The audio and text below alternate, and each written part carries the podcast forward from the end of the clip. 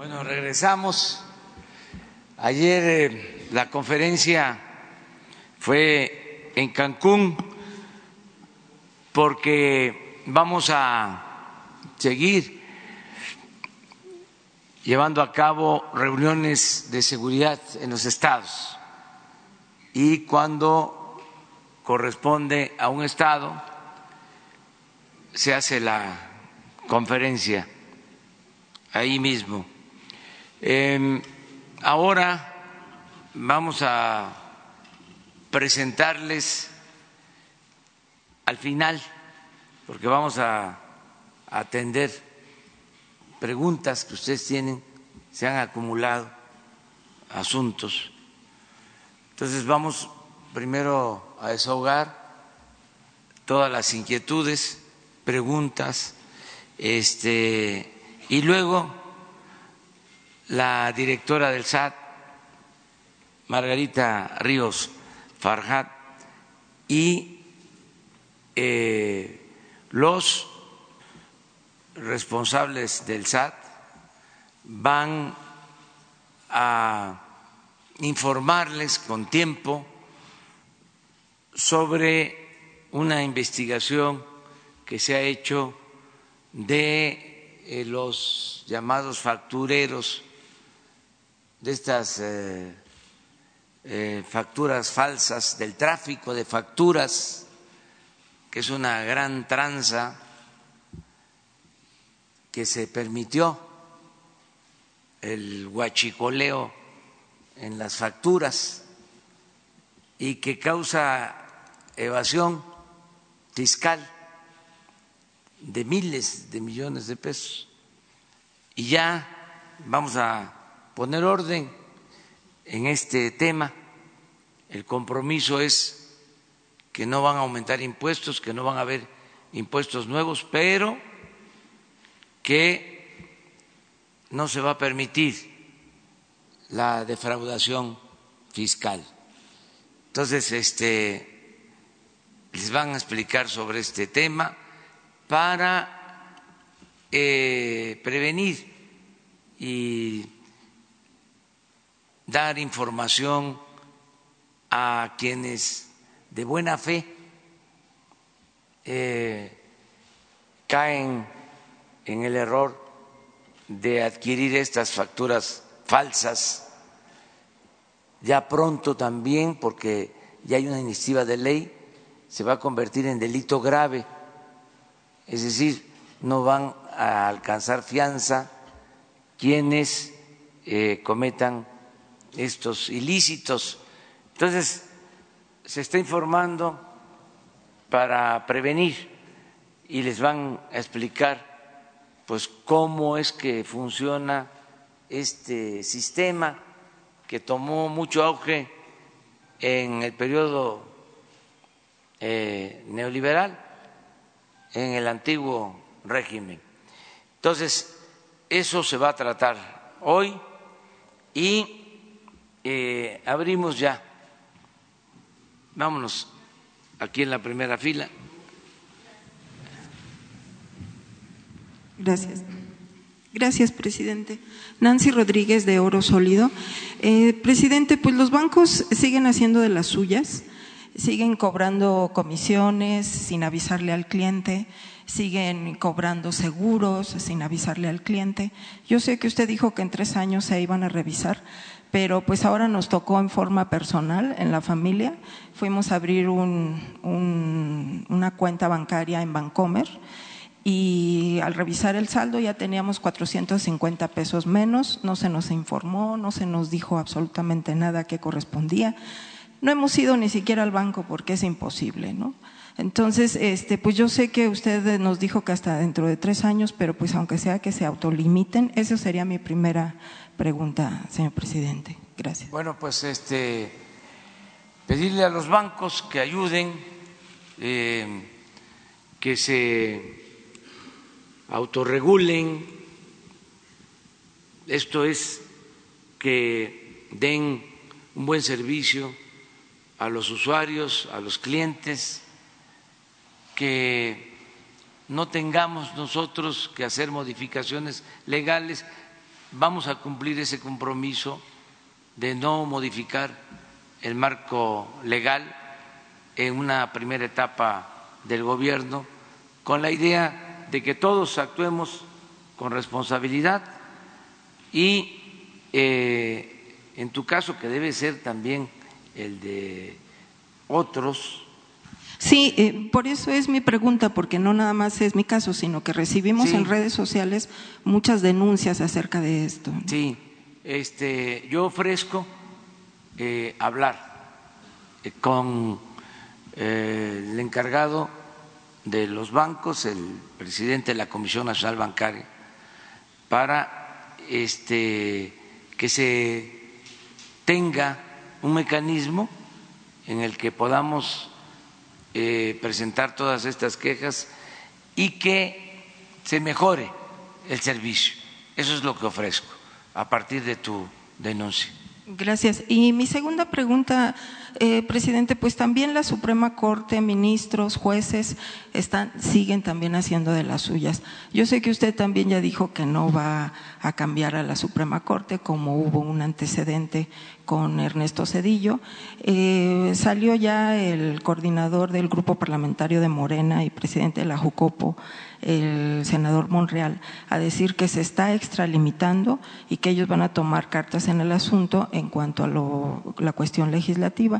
Eh, también usted, eh, pues, hacer un exhorto a estos jueces, pidió un quién es quién en los jueces y bueno, pues este, cayó muy mal en, la ciudadanía estos amparos que se le dieron a algunos organismos empresariales, algunas asociaciones civiles como México contra la corrupción, en contra de eh, Santa Lucía y además los amparos contra eh, las eh, sentencias de Lozoya Austin. Su comentario. Y por último, ya cuando usted nos diga, yo ya hice la tarea, ya tengo un análisis de quién es quién en las columnas, cuando usted me diga si gusta ahora o en otra ocasión para hacer el análisis y como usted nos sugirió.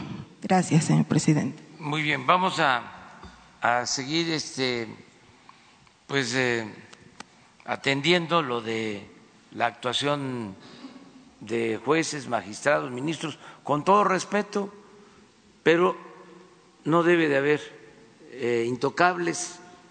Ya se acabó el régimen en donde no se podía, en el cual no se podía tocar al intocable. Es decir, que no se podía este, eh, hacer un cuestionamiento, un señalamiento a un juez, a un magistrado, a un ministro, a un gobernador, al presidente, bueno, a un columnista. ¿Cómo se iban a atrever a hacerle un señalamiento a un periódico, a una televisora? Era este suicida políticamente hablando. Ya eso ya se terminó. Este transparencia de verdad con respeto y con pruebas, con elementos, em, y que no haya impunidad para nadie. Em, lo de las columnas va a generar mucha polémica si se presenta aquí. Este, mejor públicalo. Este, afuera, o sea, em, además eh, es obvio.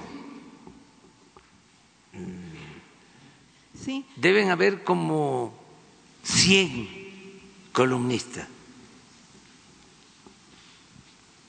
en todo lo que es la prensa escrita. Que hay periódicos que tienen hasta 10, 15 este, como 100 Y esos 100, de esos 100, yo creo que 90 o 95 están constantemente, un día sí y el otro también, cuestionándonos. Yo una vez dije, y lo creo, que nos convertimos en una de las industrias más importantes para este, muchos medios de información. O sea, muchos eh, obtenían sus ingresos, trabajaban a partir de cuestionarnos. Y dije que les íbamos a cobrar un impuesto, ¿no? Una comisión. Porque este eran empresas muy lucrativas. Este, columnistas de 200, 300, 500 mil pesos mensuales. Y eh, se ocupaban de otras cosas, desde luego. Tampoco hay que caer en el egocentrismo, ¿no? Pero sí éramos como los clientes, ¿no? Preferidos. Y eso sigue sucediendo, pero ya no tiene ningún efecto. Em, les va mal a los periódicos porque eh, es un exceso. Además les pagan bastante, les pagan más que a los reporteros, más que a ustedes. Ellos se rayan. Digo, no es para este este, cucarles, pero ellos eh, sí, eh, con sus análisis, como son expertos, este, son bien tratados.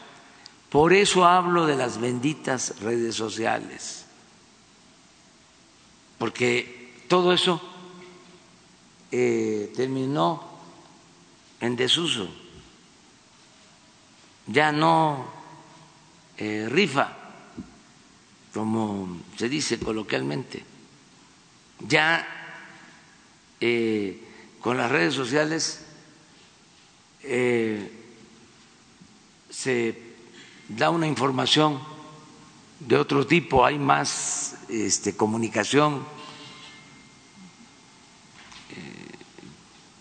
Pero nosotros tenemos que garantizar siempre, siempre la libertad de expresión.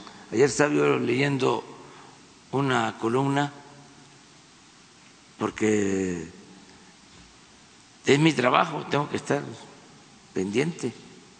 Además ya no hay CISEN, no me dan reporte de este eh, espionaje que no de inteligencia, porque era espionaje, ¿sí?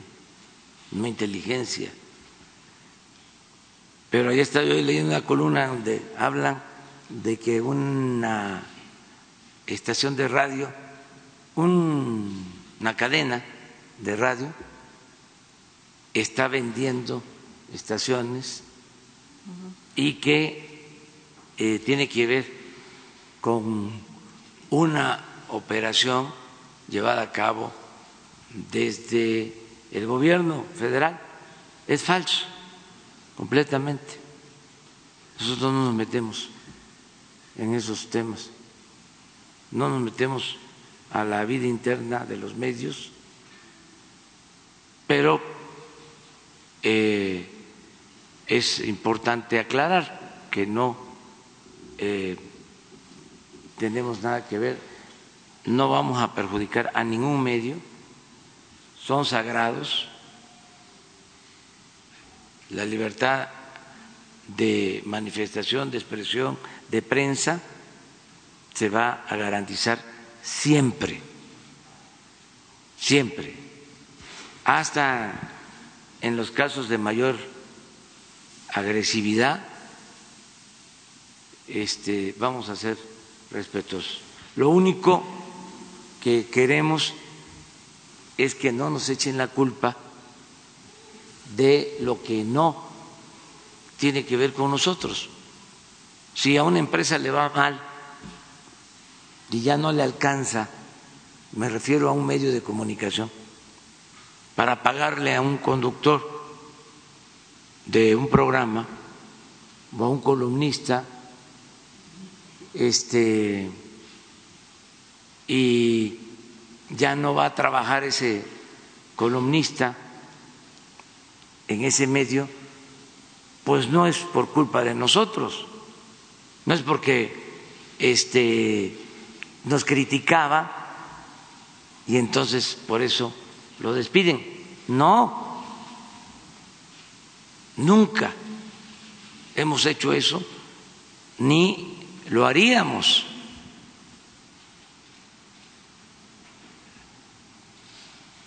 A mí me ven directores, platico con ellos, dice, ¿cómo este, em, ves la información? Muy bien, muy bien. Este y adelante. Jamás le digo, "Oye, este, fíjate que este columnista, esta conductora, conductor de radio, de televisión, este se porta mal o nos critica, ni siquiera este, les hablo de las calumnias, de los excesos. Son temas que no trato eh, con ninguno de los dueños de los medios de información. Además, también hay que decirlo, hay dueños de medios de comunicación que no este, censuran a quienes trabajan en el periodismo, que no les dan línea y también hay periodistas que no reciben consigna o que no aceptan que les den consigna. Entonces, todo esto sucede, pero sí aclarar eso, porque eh, es obvio de que existe debate, porque estamos en un proceso de transformación. Es evidente que hay confrontación de ideas, hay cuestionamientos, pero nosotros nunca vamos a limitar la libertad Eh, si usted me permite, eh, presidente, eh, el análisis era en base a que precisamente, como usted ha dicho, en este periodo de los últimos 30 años, surgieron medios y, y le digo así, ilegítimamente, espurios, ilegales. y usted mencionó la semana pasada precisamente el periódico El Financiero y a su columnista Pablo Iriar. Eh, este periódico, en los últimos días de Calderón, se le exentó de impuestos, porque estaba muy mal financieramente hablando.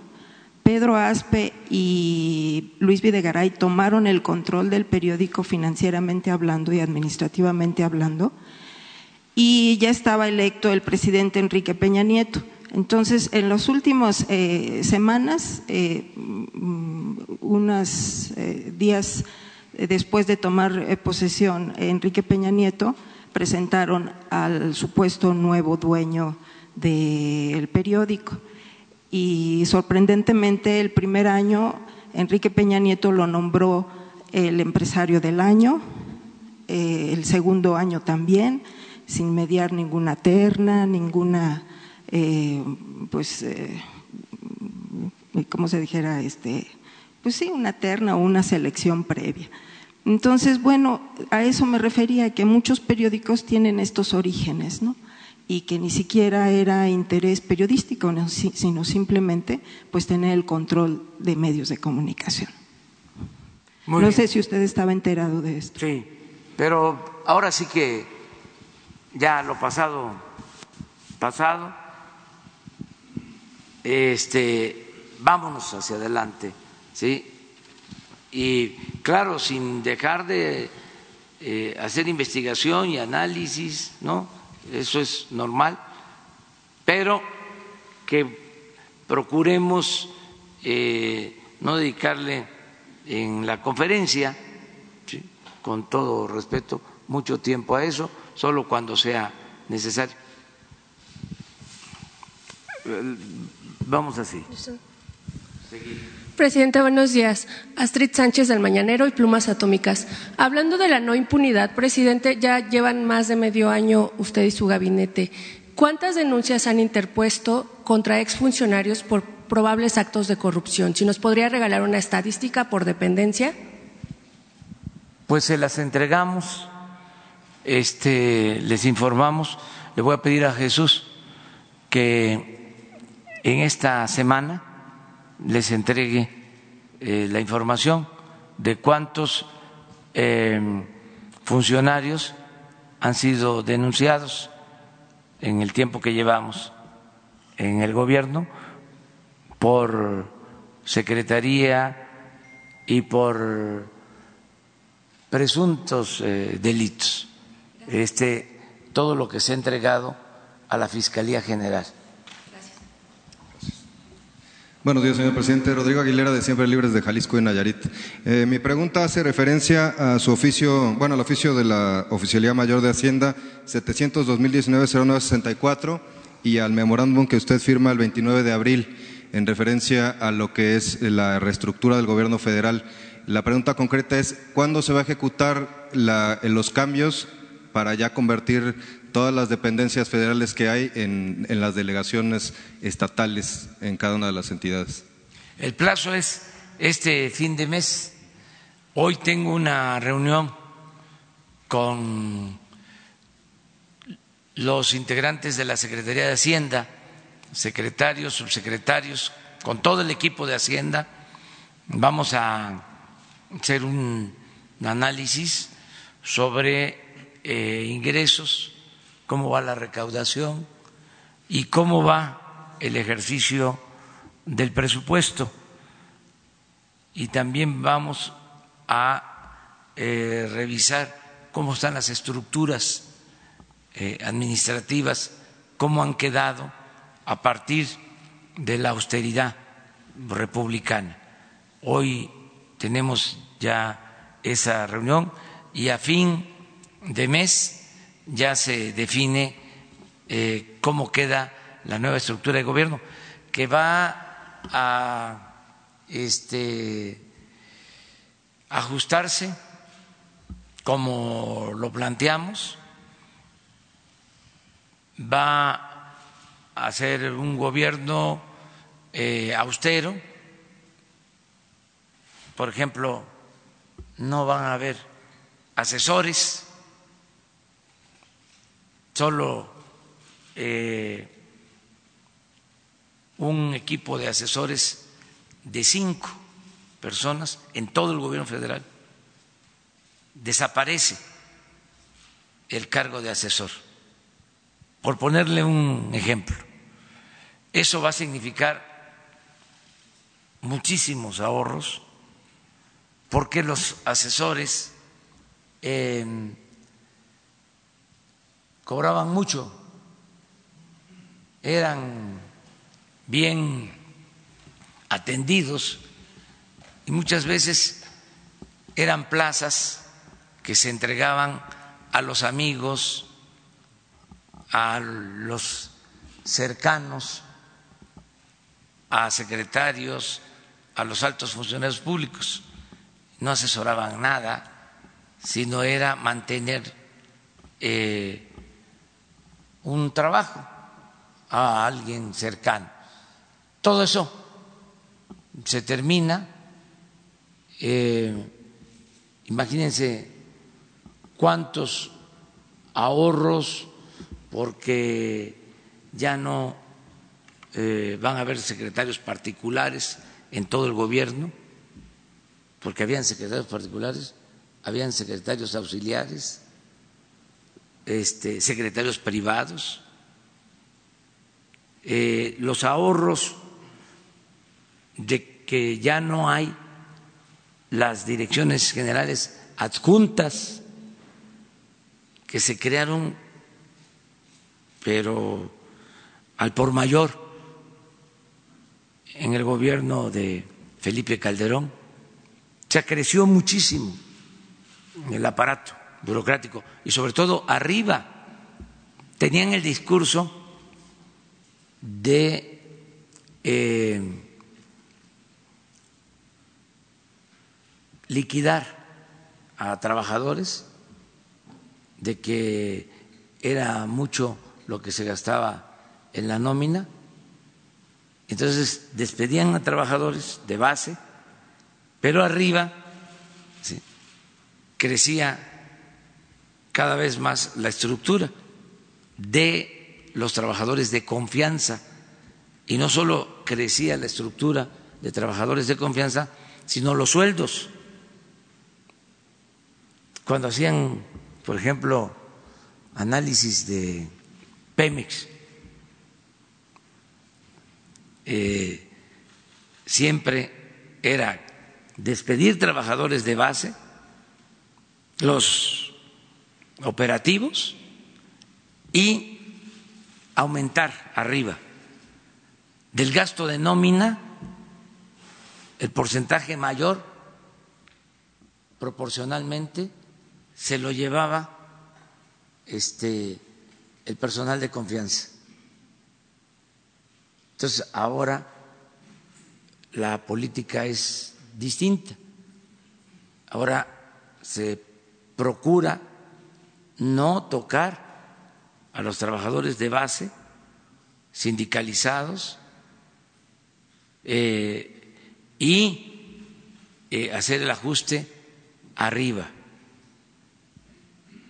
Desde luego, han habido casos en donde eh, todavía con esa inercia, cuando se les pide de que no haya duplicidad en las estructuras administrativas, algunos de manera abusiva despiden a los de abajo, pero siempre que sucede eso, estamos pendientes y corregimos.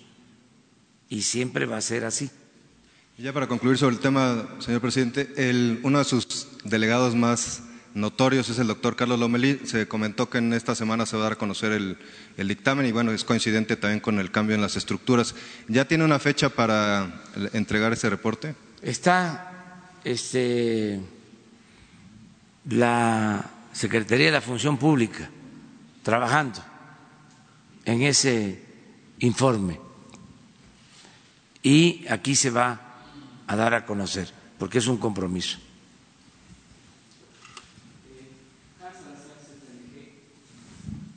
Eh, grupo político y Zócalo Virtual. Eh, yo quisiera preguntar, señor presidente, eh, que en la actualidad hay dos, a propósito de la impunidad, dos importantes prófugos habrá más quizá, pero Mario Marín, eh, un representante de la ignominia de, contra la libertad de expresión, que sabemos de su historial, contra incluso una periodista, Lidia Cacho, y Emilio Lozoya, un, representante igual de la corrupción en Pemex, de todo lo que ya ha salido a la luz pública. Y bueno, nosotros en esta multiplataforma hemos hecho un sondeo eh, en estas redes sociales, entre otras cosas del tema de la impunidad, y estos dos personajes siguen saliendo eh, pues como representantes eh, de lo que la impunidad procrea. ¿Cuál es la situación al respecto? porque la sensación es que no, incluso uno de los abogados del este, segundo, eh, dice que nunca lo van a encontrar. ¿Cuál es la postura del Gobierno federal eh, respecto a esta inquietud en, la sociedad para ser castigados, en efecto? Incluso ya se mencionaba el tema de los jueces que eh, pues siguen amparando eh, a, este tipo de personajes cuando les congelan la cuenta o las cuentas. pues les vuelven a, defender para que puedan acceder a ellas. ¿Qué tipo de eh, eh, actitud está tomando el gobierno federal para que no quede este esta situación así de que pues ya se enfrió la situación, la cosa y pues no pasó nada. Eh, ¿Qué mensaje podría dar, señor presidente, al respecto? Bueno, lo que he venido sosteniendo, primero, que nosotros no permitimos la corrupción ni la impunidad. Que nosotros eh, no vamos a hacer eh, tapadera de nadie. Y que no se van a autorizar negocios ilícitos desde la presidencia de la República. Y eso se está cumpliendo. Ahora, estos casos eh, están siendo atendidos, si están prófugos, pues este van las autoridades competentes a procurar detenerlos. Esa es una función de la Fiscalía General, se le tiene que aclarar a la gente. Yo no tengo eh, problema de conciencia ni en este ni en otros casos porque no protejo a nadie. Cuando se trata de un acto de corrupción, eh, ni a mi familia eh, voy a proteger. Ya lo he dicho, no tengo compromisos al contrario, este, mencionó las dos personas, em, hay hasta elementos, en el caso de una de ellas, que participó en uno de los fraudes que nos hicieron. Y precisamente le dieron impunidad por eso porque les ayudó en el fraude en contra nuestra. Pero no por eso yo voy a actuar este, de manera vengativa. No es muy fuerte la venganza. Hay eh, una investigación abierta, eh, hay delitos, eh, hay órdenes de aprehensión pues se van a cumplir y eso corresponde, insisto, a la Fiscalía General, que es una institución autónoma, independiente. Eh, yo lo que he estado manifestando es que no debe de haber impunidad para nadie. Y que este pueden evadir la acción de la justicia durante algún tiempo, pero pues van a ser detenidos eh, porque las autoridades encargadas tienen que aplicarse y hacer su tarea. Lo que no se puede decir es que no los detienen porque nosotros los protegemos. Eso no. Eso es una eh, mentira. Si se llegara a pensar sobre eh, el que existe la misma impunidad de siempre, no. son otros asuntos y no vamos a permitir la impunidad en ninguno de los casos. Presidente Nancy Flores de la revista Contralínea. Dos temas. Primero, si nos pudiera aclarar qué ha pasado con el ingeniero Miguel Ángel Osada Aguilar, que estaba al frente de Pemex Exploración y Producción, si ya se resolvió el caso que lo iba a revisar la Secretaría de la Función Pública. Y en segundo lugar también sobre petróleos mexicanos, ¿qué ha pasado con las empresas que tiene petróleos mexicanos precisamente en el extranjero y en México, que tienen este carácter de privadas, muchas de ellas son fantasmas, algunas en paraísos fiscales, incluido Islas Caimán? Si ya eh, han resuelto algo sobre la reestructura de estas empresas, presidente. Gracias. Sí, en el primer caso eh, está abierta una investigación. Em, también vamos a informar cómo va. Este, le voy a pedir aquí a Jesús para que la función pública informe sobre este caso también, que venga aquí eh, la secretaria Irma Herendia Sandoval a informarles. Salió otro caso, sí, lo de Jalisco y esto de el subdirector de Pemex. Es director general de, de PEP. Sí, director general, que ya no está.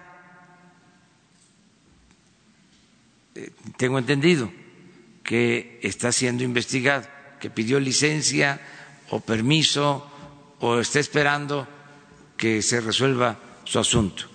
Acerca de las empresas de Pemex que existen, eh, se está llevando a cabo una limpia en general. Yo sí puedo decirles que se acabó la corrupción en Pemex. Eh, no hay ya corrupción en los mandos superiores. Ya este todo ese trafique de contratos y de compras con sobreprecio que se hacía, eso ya se terminó. Eh, estamos eh, al contrario, ahorrando en Pemex bastante. Lo que costaba mil millones de dólares, ahora se paga en 700 millones. Es decir, tenemos un ahorro en la operación de Pemex de hasta el 30%. Esto es en trabajos de exploración, de perforación, en todo lo que tiene que ver con Pemex. Se está limpiando Pemex este, y va muy bien. Eh, pensaron nuestros adversarios que no íbamos a poder con el rescate de Pemex y lo estamos logrando. Estoy tranquilo porque se detuvo la caída en la producción. Hoy viene una información de que no es así, que van dos meses que sigue cayendo la producción.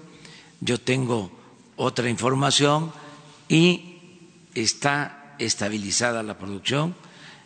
Eh, y ya no tiene nada que ver, es cosa hasta de poner una gráfica para contestarles a los eh, expertos eh, de cómo venía cayendo la producción de manera peligrosa, todo lo que no vieron ni las calificadoras del derrumbe en la producción de Pemex, o sea, de todo el daño que le causaron a Pemex, de cómo apostaron a destruir a Pemex, eh, cómo venía cayendo.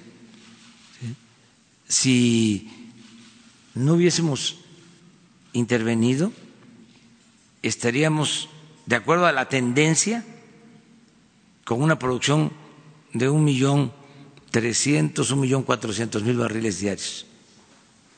Y tenemos un millón seiscientos setenta mil barriles, que puede ser que de un mes a otro haya bajado veinte mil barriles, pero no es la caída que eh, se estaba dando.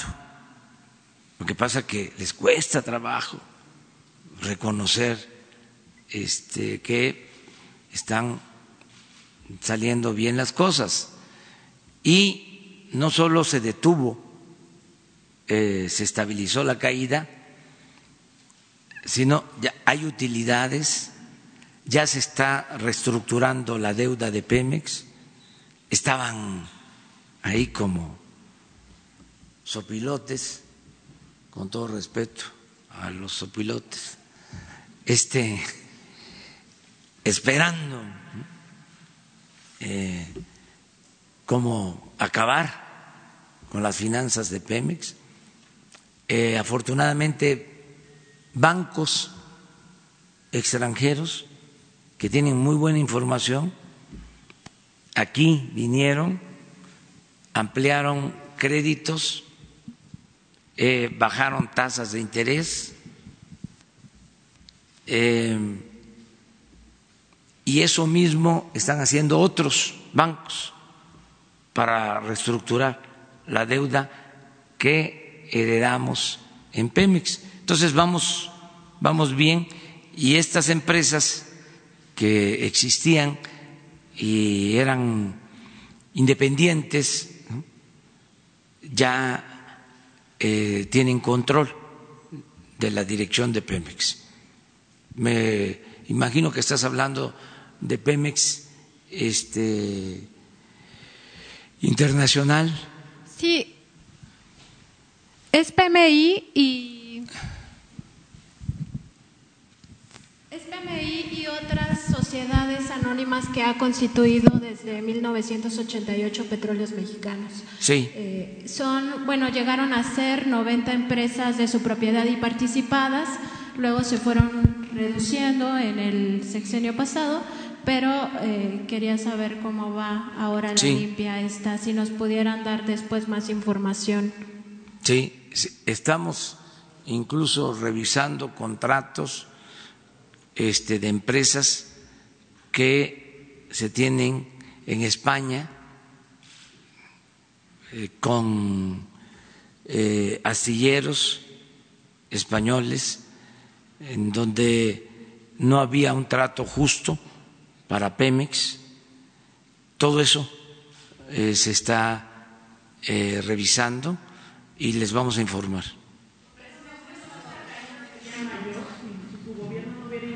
Sí, sí, sin duda. Eh, es cosa de ver la, la tendencia. Este, tengo la información. Mañana este, si les parece, eh, hablamos del tema. Pero estos 12 mil barriles que se registran menos en este mes, ¿no le preocupan? Eh, no, porque tengo este, el dato diario de producción. Entonces, ese dato, este, pues es, creo que de mayo, ¿sí? Y ya estamos terminando junio y les voy a mostrar toda la serie mañana. Lo que me llama la atención es de que eso es lo que se destaca. No se dice de que eh, bajó la inflación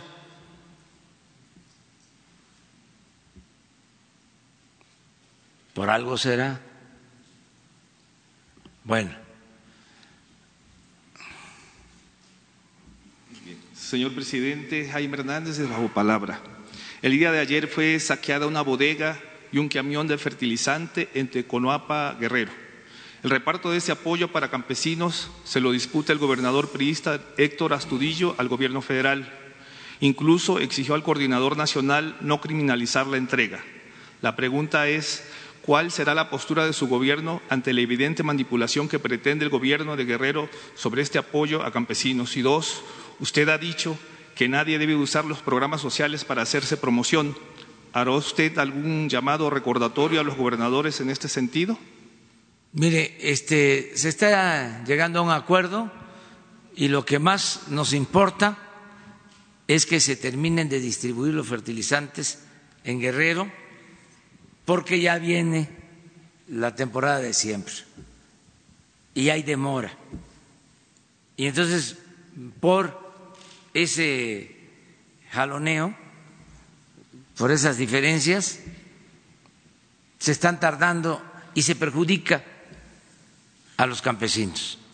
Ya hice un llamado en ese sentido, incluso se quitaron este, requisitos, trabas burocráticas y yo espero que pronto ya me informen de que se terminó de distribuir todo el fertilizante.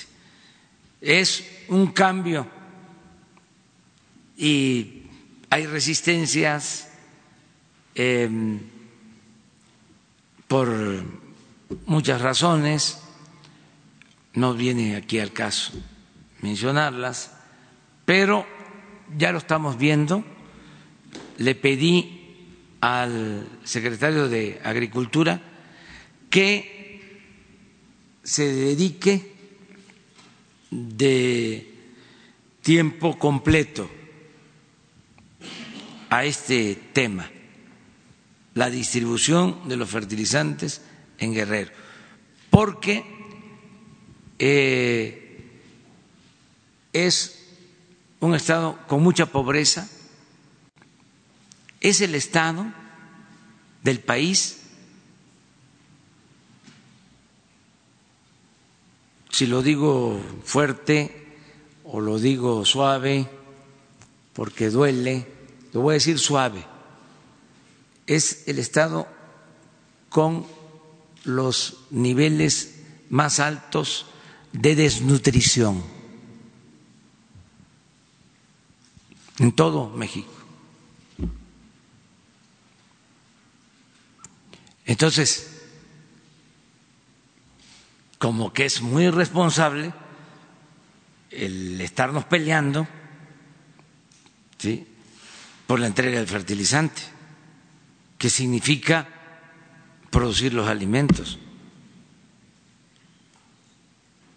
Eh, le pedí al secretario de Agricultura que se dedique a eso y que se entreguen buenas cuentas.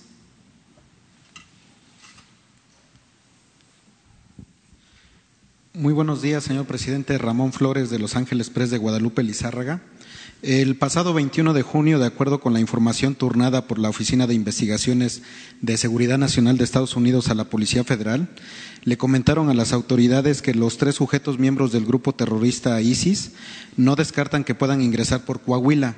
La pregunta es, ¿existe alguna medida de parte del gobierno federal para, en su caso, prevenir y detener a estos sujetos señalados por el gobierno de Estados Unidos en caso de que se lleguen a encontrar en territorio mexicano? Sí, se tiene ya información este, y el Gabinete de Seguridad lo está atendiendo este asunto.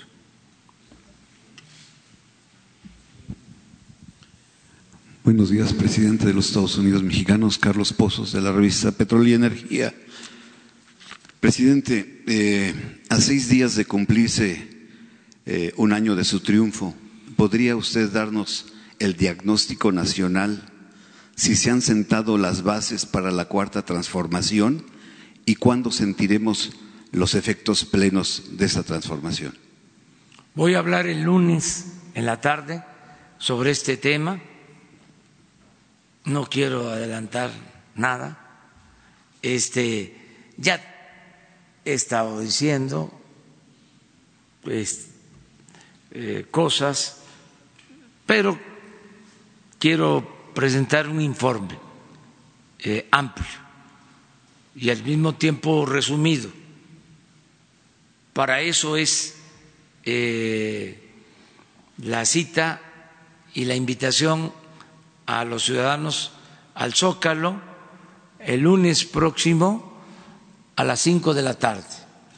Desde el mediodía va a haber música también para los que se inquietan. Este, todos los músicos son voluntarios y es música muy buena. Este, es un festival. Em, se está este, haciendo la invitación para que vengan a, participar todos.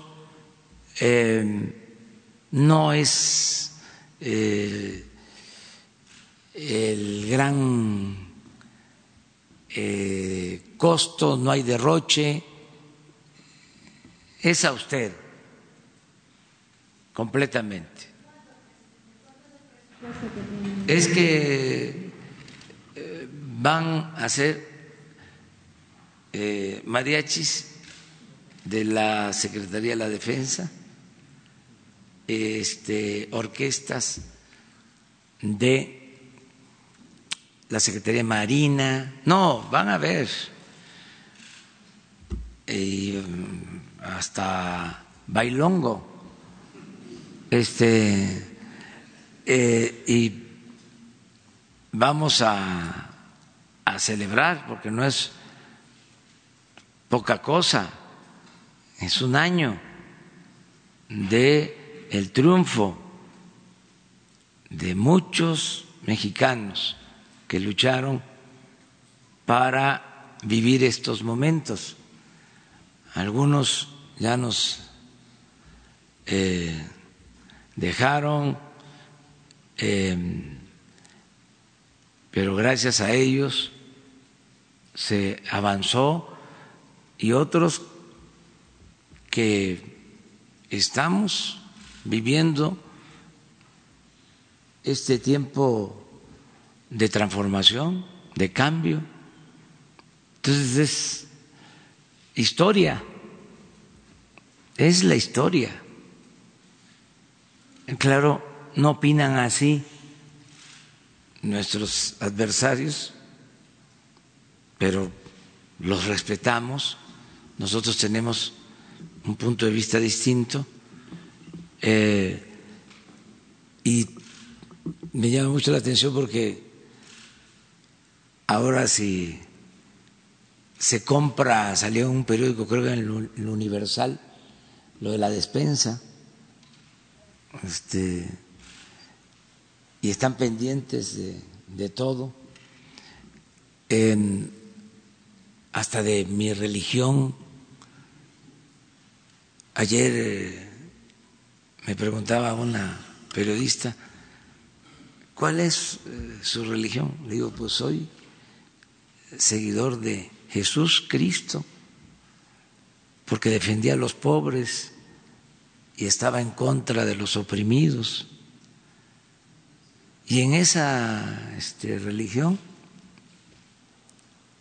eh, le decía, tenemos eh, prohibido eh, permitir la corrupción. Y en esa religión me prohíben los lujos y la fantochería. Y esto lo digo porque dicen que por esa religión eh, no canto el himno nacional. Pues eso no me lo prohíben. Este, ¿eh? de, la que escribió Ortiz Pinchetti dice que usted es católico y recientemente fue padrino de un eh, bautismo católico, ¿no? Eso creo que definiría que usted es católico, ¿no? Sí, pero eh, miren, yo soy respetuoso de todas las religiones, de todas, ¿sí? Y como decía Ignacio Ramírez, el nigromante, yo me hinco donde se hinca el pueblo. Estoy respetuoso de todas las religiones, de creyentes y de no creyentes. Y creo que los creyentes y los no creyentes eh, tenemos eh, principios y nos guiamos por doctrinas, por una filosofía, por un ideal. Siempre se pone por delante algo.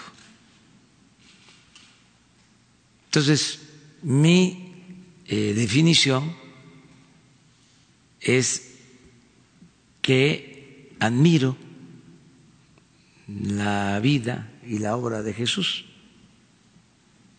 porque se definió a favor de los pobres y por eso lo espiaban y por eso lo crucificaron. Dio su vida por los desposeídos.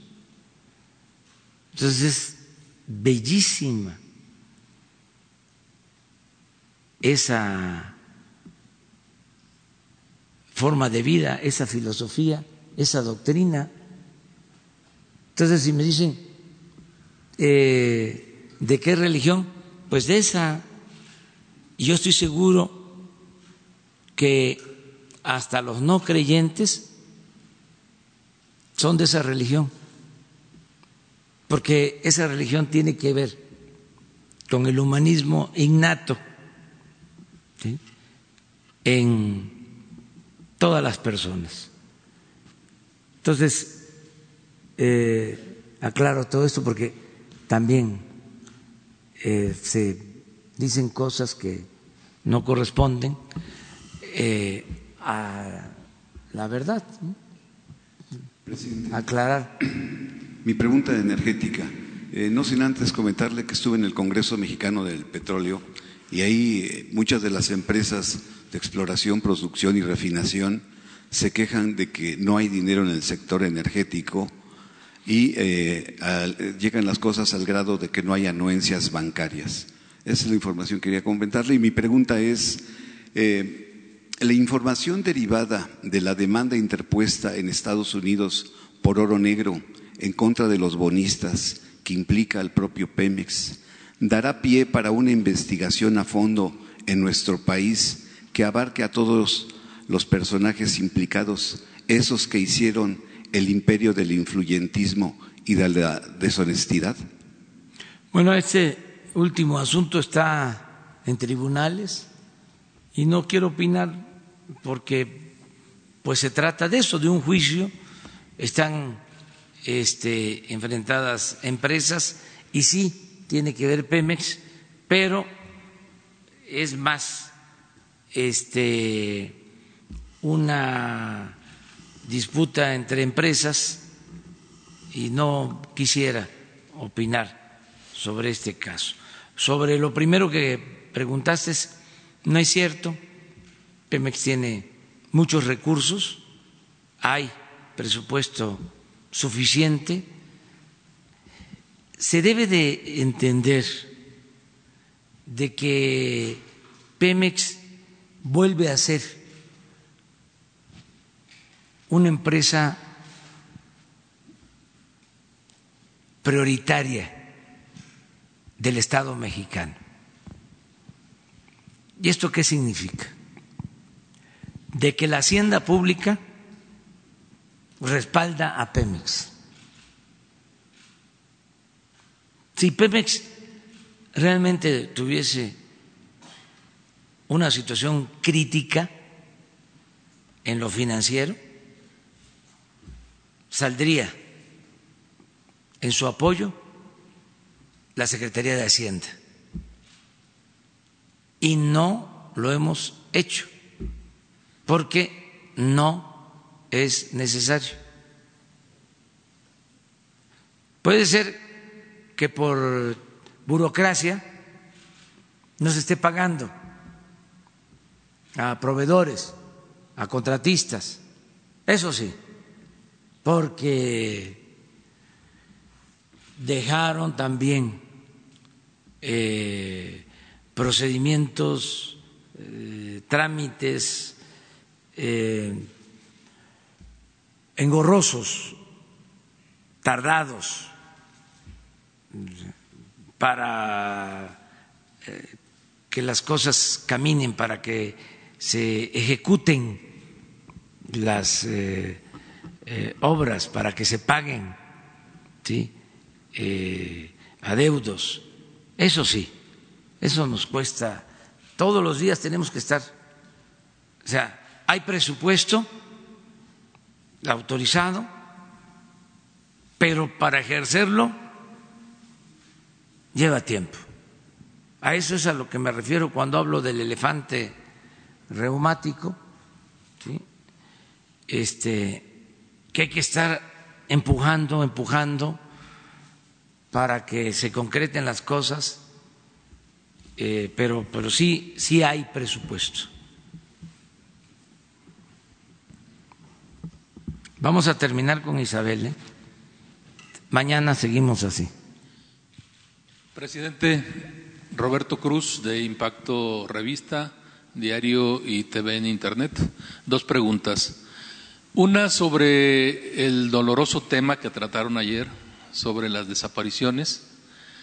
Tiene dos respuestas inmediatas, ¿no? Una es el reclutamiento de los grupos delictivos que sigue vigente y la otra, hay datos por ahí que incluso hablan de hasta mil fosas clandestinas que se han descubierto ahora y meses y años anteriores. No sé si esto lo sepa muy bien los familiares de los desaparecidos.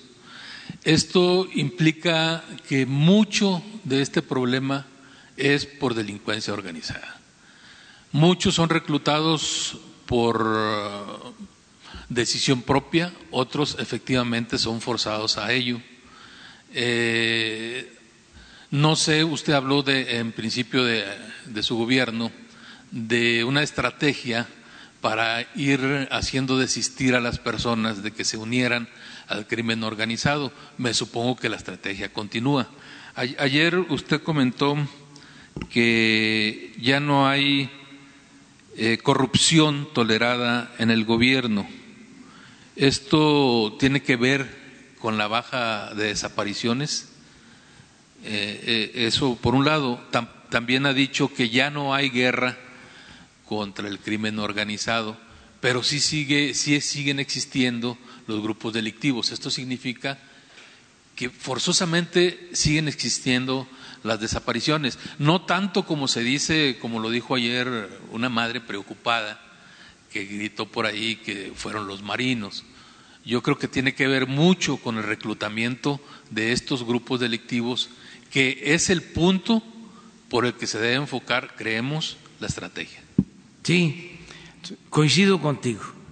Este es quitarle las bases, sobre todo que no puedan enganchar a jóvenes.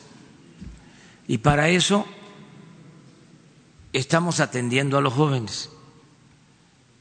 Por eso es el programa de jóvenes. ¿Pero se ha visto resultados? Sí, sí, estamos ya eh, alrededor de, de 600 mil jóvenes en el país y va creciendo. Porque el problema heredado es que nos dejaron las bandas ya eh, son grupos dedicados a la delincuencia. Por eso no ha sido fácil que existen en distintas partes estas bandas. Entonces, eh, se está atendiendo el problema eh, con más presencia de la policía que no existía, que eso también es importante de señalarlo. Este, ya hay más presencia de la policía, eh, ya no se tolera la mezcla, eh, la asociación delictuosa entre autoridades y delincuencia y sobre todo se está haciendo un trabajo para que no puedan reclutar a jóvenes, que no vaya creciendo la delincuencia por tener un ejército de jóvenes desempleados, este, susceptibles de ser eh, enrolados en la delincuencia. Eso es lo que se está haciendo. Y estamos a punto de iniciar la eh, labor de eh, prevención para reducir el consumo de drogas. Eh, no hemos podido desplegar este programa porque no habían centros para el tratamiento de jóvenes. Entonces lanzamos la campaña. La pregunta va a ser, ¿y a dónde vamos a curarnos? Porque yo voy a estar llamando permanentemente a que no se consuma droga. Y lo vamos a estar haciendo todos y vamos a estar explicando por qué este, son dañinas las drogas. Porque tenemos que bajar el consumo. Si no lo hacemos, es más difícil garantizar la paz. Entonces, estamos trabajando en eso. Yo creo que para esta semana o la próxima ya iniciamos todo este plan eh, que nos va a dar resultado, que nos tiene que dar este, buenos resultados. Muy bien. Eh, presidente, la segunda es sobre el caso de el ejército en la frontera norte. Ayer lo explicaba un poco el secretario de la Defensa, pero intentan explicarlo, pero como que sigue quedando la duda. Ayer le preguntaron al, subsecretario de Relaciones Exteriores, a Jesús Siede, eh, sobre el asunto sobre si esto eh, estaba dentro del acuerdo que se firmó con Estados Unidos. Él lo negó, pero textualmente dijo un acuerdo de evitar que haya ese cruce en particular, por supuesto que no, pero sí se hizo un entendimiento, un acuerdo informal, un entendimiento de aplicar de forma más sistemática más cuidadosa nuestras leyes. O sea que aparentemente sí hay eh, pues una especie de pacto para que intervengan las autoridades federales en impedir el cruce de inmigrantes hacia Estados Unidos. Aquí la, la pregunta es, ya impedimos la entrada a México de inmigrantes, ¿por qué impedir la salida? Vaya, e, eso sí refleja un trabajo que le estamos haciendo a Estados Unidos, pues porque las autoridades de Estados Unidos ya están con las manos en la cintura y en la bolsa, están viendo cómo realmente trabajamos para ellos. Nosotros estamos eh, cumpliendo un compromiso que hicimos de eh, identificar en la frontera sur, de hacer un registro de todos los que eh, ingresan a nuestro país. Eso es un asunto legal, lo estamos llevando a cabo y al mismo tiempo estamos eh, apostando a dar opciones a los migrantes en sus lugares de origen y en México. Y en eso estamos trabajando. Y cuidando eh, que no se violen derechos humanos. Este, esa es la labor que se está llevando a cabo. La fuerza que se usaba para detenerlos, jalarlos. Puede ser que haya este, estos excesos, pero la instrucción que tienen todos es de que se respeten los derechos humanos de los migrantes. Y eso va a continuar así. Vamos, la Guardia Nacional sí puede detener a los, a los migrantes para que no crucen a Estados Unidos, porque se veía incluso aquí que estaban separando a una familia. Entonces es muy, es muy fuerte que, estén deteniendo y que del otro lado está, haya estado la hija de la señora. Y preguntarle, hay quienes dicen que con esto, pues México está poniendo un muro de estos 15 mil elementos de la Guardia en la frontera. No es así, no es así. Este, es más que nada eh, regular la entrada en el sur.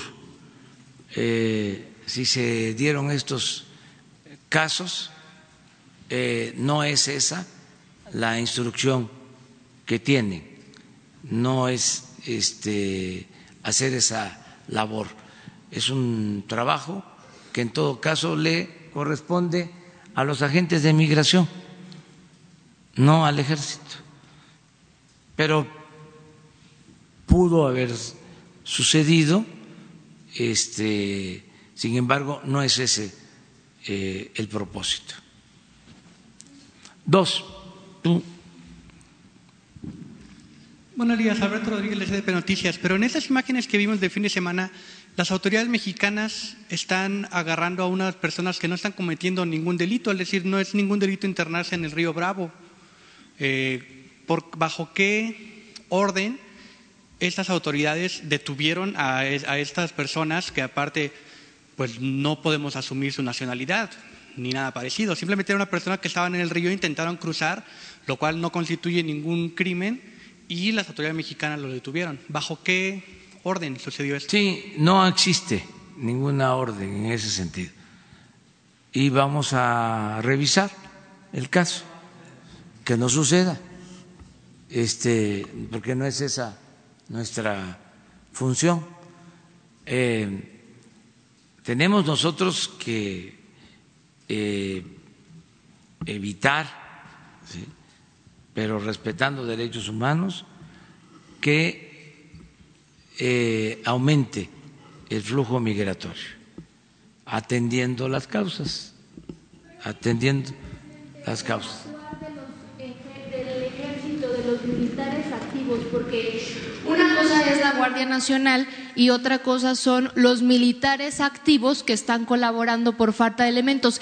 ¿Quién está coordinando que estos elementos activos que no tienen capacitación en seguridad pública no cometan este tipo de irregularidades si es que no tienen una orden?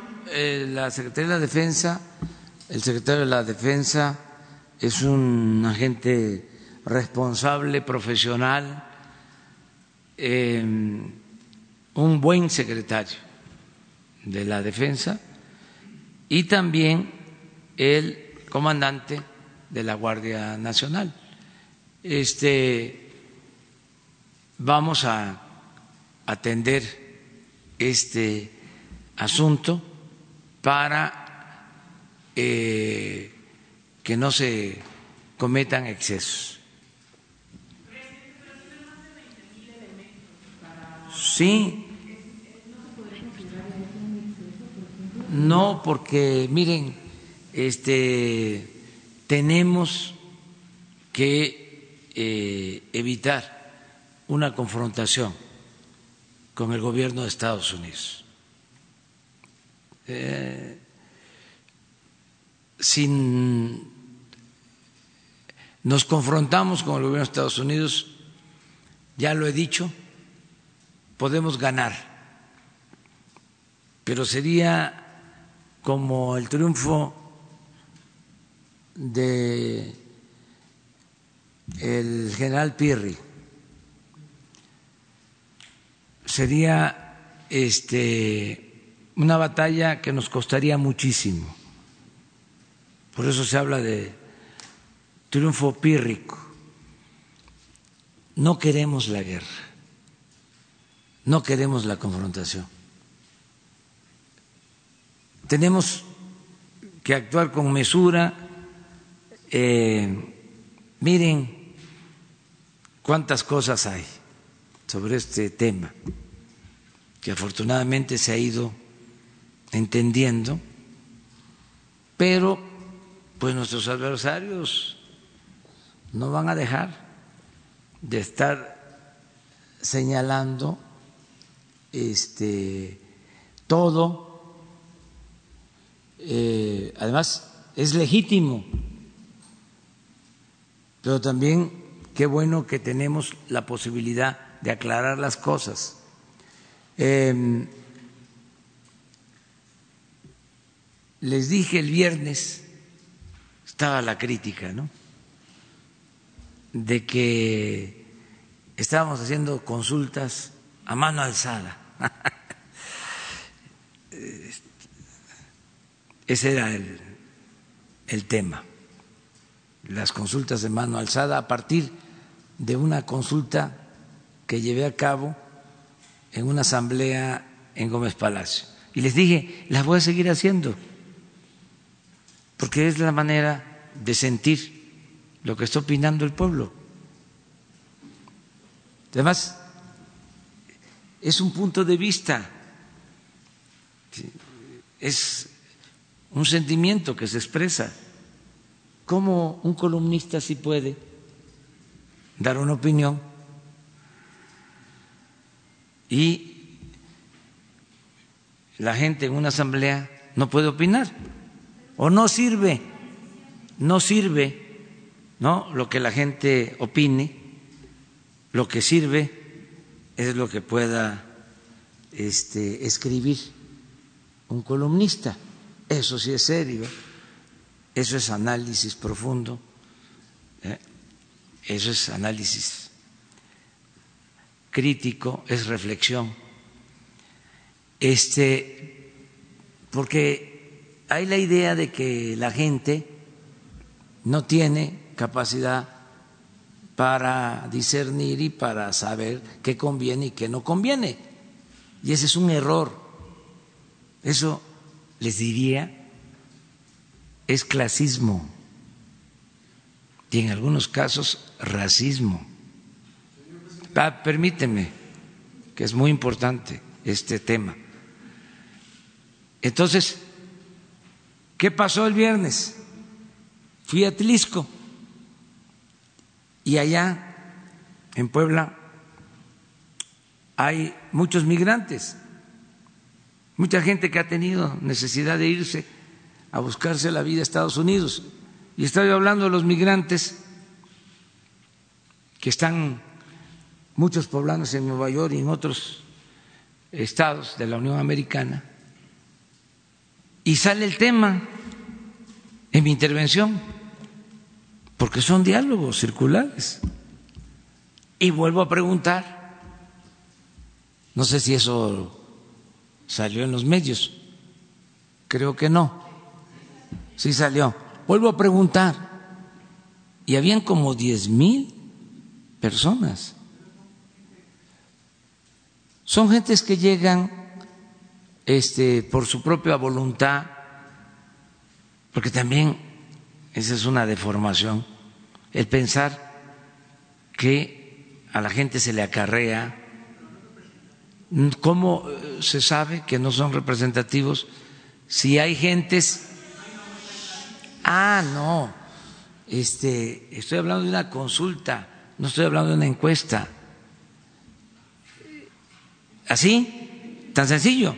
Entonces, pero lo impresionante, olvídense de la metodología, del rigor académico de la estadística. sea, vayan a lo cualitativo. ¿Qué es lo cualitativo en este caso? Que de diez mil personas, la primera pregunta es, ¿quieres que nos confrontemos con Estados Unidos? Que yo le conteste al presidente Trump. La primera pregunta que levanten la mano. Nadie de diez mil.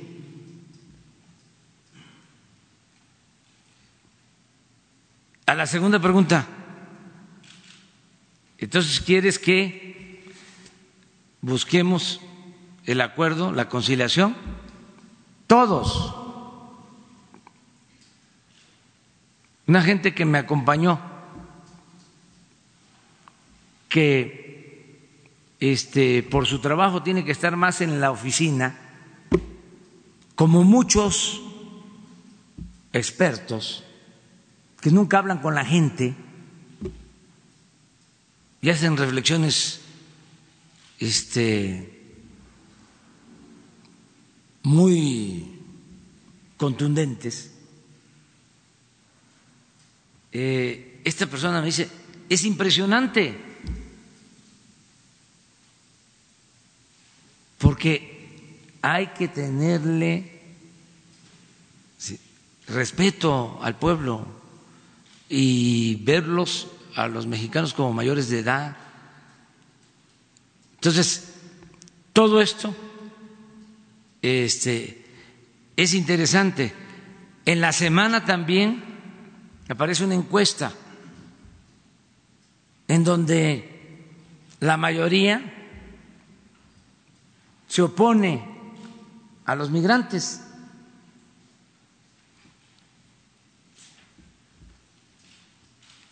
Habría que ver esa encuesta, pero si es así, nosotros tenemos la obligación, y lo he hecho y lo voy a seguir haciendo, de eh, defender al migrante, para que no haya esa xenofobia, ese odio al extranjero, ¿sí? que es una actitud también, desde mi punto de vista, clasista, ¿sí? racista, nefasta. Aun cuando, aun cuando me quede en minoría, porque esos son asuntos de principios. Eso no se negocia. por el endurecimiento desde México es que se han arriesgado más los migrantes y tuvimos apenas esta imagen del día de ayer de la, del padre y de la niña Salvador. Es muy lamentable que esto suceda, muy lamentable este, que esto pase. Eh, siempre lo hemos condenado nosotros, siempre lo hemos condenado, de cómo este, por eh, mayor rechazo en Estados Unidos, eh, hay gente que pierde la vida en el desierto o este, cruzando el río Bravo. Esto siempre lo hemos nosotros este, condenado y no lo deseamos. Sostuvo que los miembros de la Guardia Nacional sí tenían esta facultad de detener a migrantes apoyándose en un transitorio que forma parte de la seguridad pública, esto en coadyuvancia con el Instituto Nacional de Migración. ¿Podrán o no podrán los elementos de la Guardia Nacional detener a los migrantes? Legalmente sí, pero no es un asunto legal. Estamos hablando de que se tiene que eh, aplicar la ley, que haya eh, control sobre el flujo migratorio, pero respetando los derechos humanos. O sea, lo que les dijo el general ayer es cierto. Está en la Constitución, está en la nueva reforma que se hizo a la Constitución. Muy bien, muchas gracias. A ver, Isabel, contigo terminamos. Gracias. Buenos días a todos. Eh, retomando el tema de, de, del informe de las personas desaparecidas. Eh, ¿Ha tomado en cuenta la posibilidad de revivir esta iniciativa que en algún momento estuvo presente en sexenios pasados de una cédula única de identidad para los mexicanos, que desplace a la credencial del elector en un registro biométrico que sea más efectivo, que desde que desde la cuna, como usted lo dice, hasta que se muere, hasta la tumba, el mexicano puede identificarse. Este tipo de registros de tecnología pudiera puede evitarlo y está demostrado muchísimos delitos, no solamente el de la desaparición forzada de personas, sino también incluso hasta el de operaciones eh, con recursos de procedencia ilícita. ¿Ustedes, su gobierno, están valorando esta posibilidad en las medidas inmediatas o urgentes o a mediano plazo esto? en la cuestión del sexenio. Entiendo que se le quitaría eh, pues muchísimos recursos al Instituto Nacional Electoral, pero sería más efectivo tener una cédula de identificación única, el mexicano que nace que nace hasta que muere y no hasta que cumple los 18 años, porque hoy pues prácticamente una persona que tiene de 0 a 18 años no la tiene. Eso por un lado. Y rápidamente preguntarle, ¿cuál es su opinión respecto a esta pues, respuesta, si se le puede llamar así, que dio el señor Garduño a un grupo de policías federales que se, quejó de las condiciones, eh, se quejaron de las condiciones laborales que tienen en su desempeño de de la seguridad en el país. El señor Garduño les dijo que eran eh, conductas fifís, que antes eran fifís, pero usted mismo ha dicho, lo ha recordado en campaña, lo ha recordado en este primer año, tanto de que ganó y los seis meses de gobierno, que había policías que hasta los sacaban de los hoteles porque prácticamente el dinero de los viáticos no se les daba, se escapaba.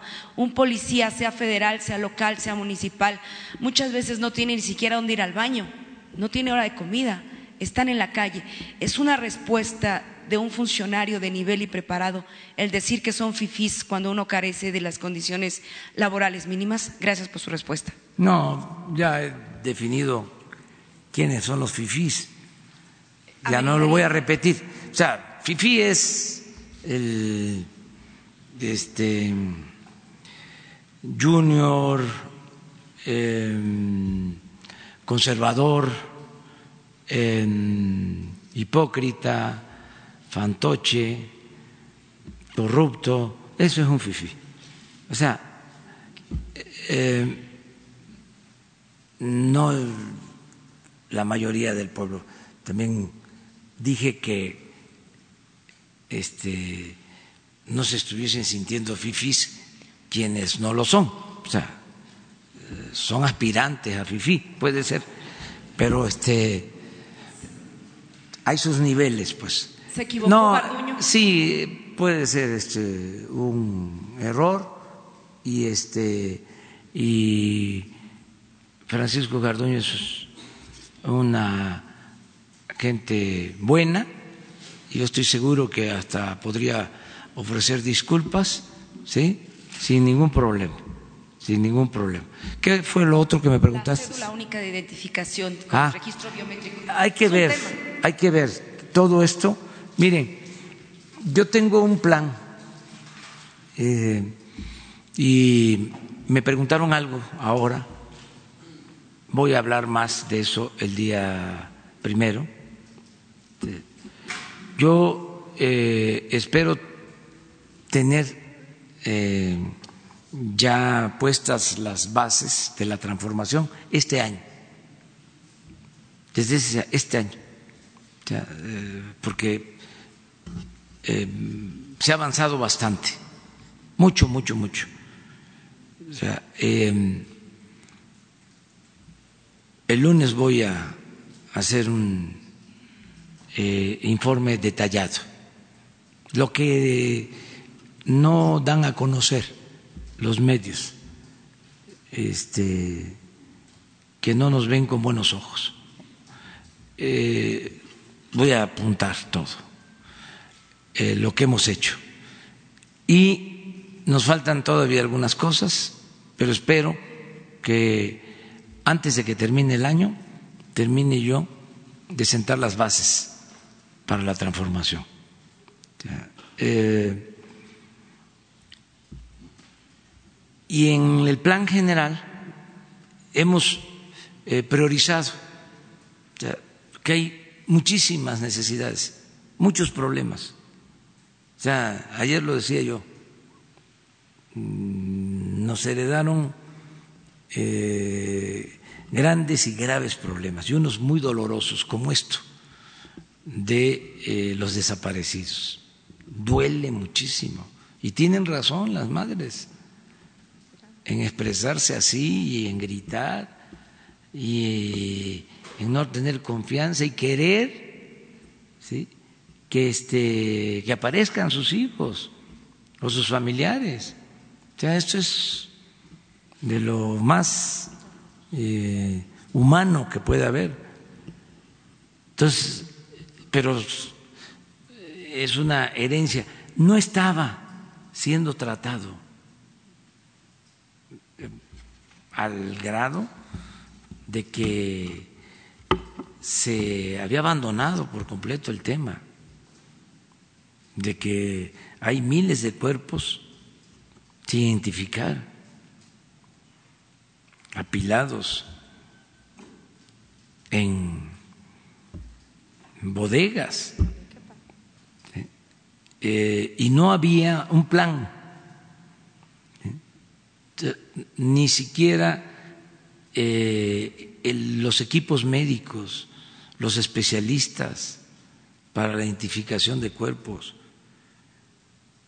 y lo de las fosas, yo desde el principio, retomando una frase del padre Solalinde, hablé de que habían dejado al país convertido, sí, en un cementerio. Y es un asunto terrible. Eh, seguimos este, descubriendo, encontrando tumbas eh, clandestinas por todos lados, cementerios clandestinos. Y eh, estamos haciendo todo un esfuerzo para atender este, este problema eh, y, vamos a seguirlo haciendo. Aquí nos vamos a reunir cada tres meses con los familiares y eh, me estoy reuniendo em, una vez a la semana con quienes llevan este programa. Entonces, todo lo que haga falta, que consideremos que es necesario, se va a llevar a cabo.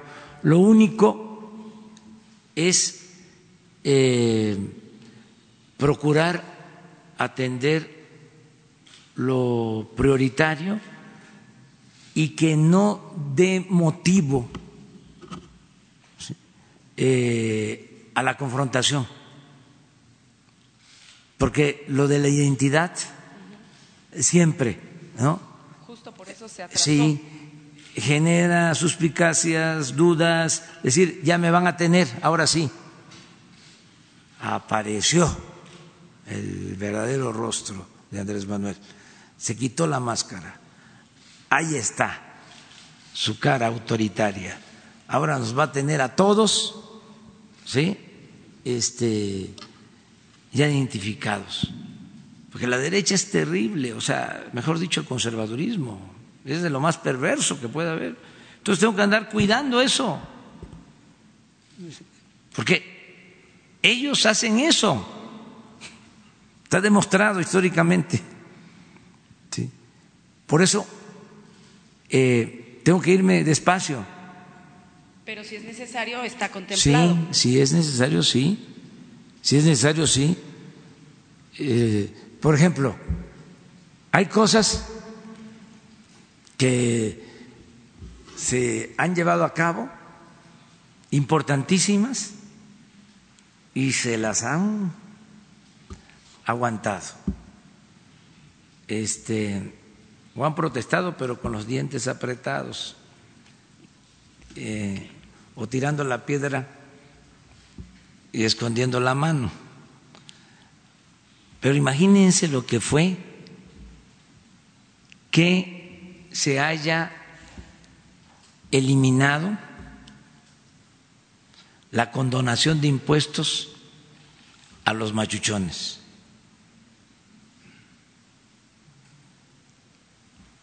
Imagínense 20, 30, las que les vengan a la memoria de las empresas más grandes, bancos más grandes, que por órdenes presidencial se les condonaban los impuestos y no pagaban.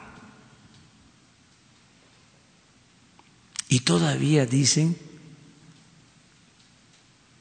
que es lo mismo. Me refiero a nuestros adversarios. Que dónde está la 4T. ¿Eh? Nada más que este sí se ha avanzado. Y el lunes les invito para que conozcan todo el informe y como estamos hablando de impuestos y demás, ya le queda la palabra a Margarita. Muchas gracias.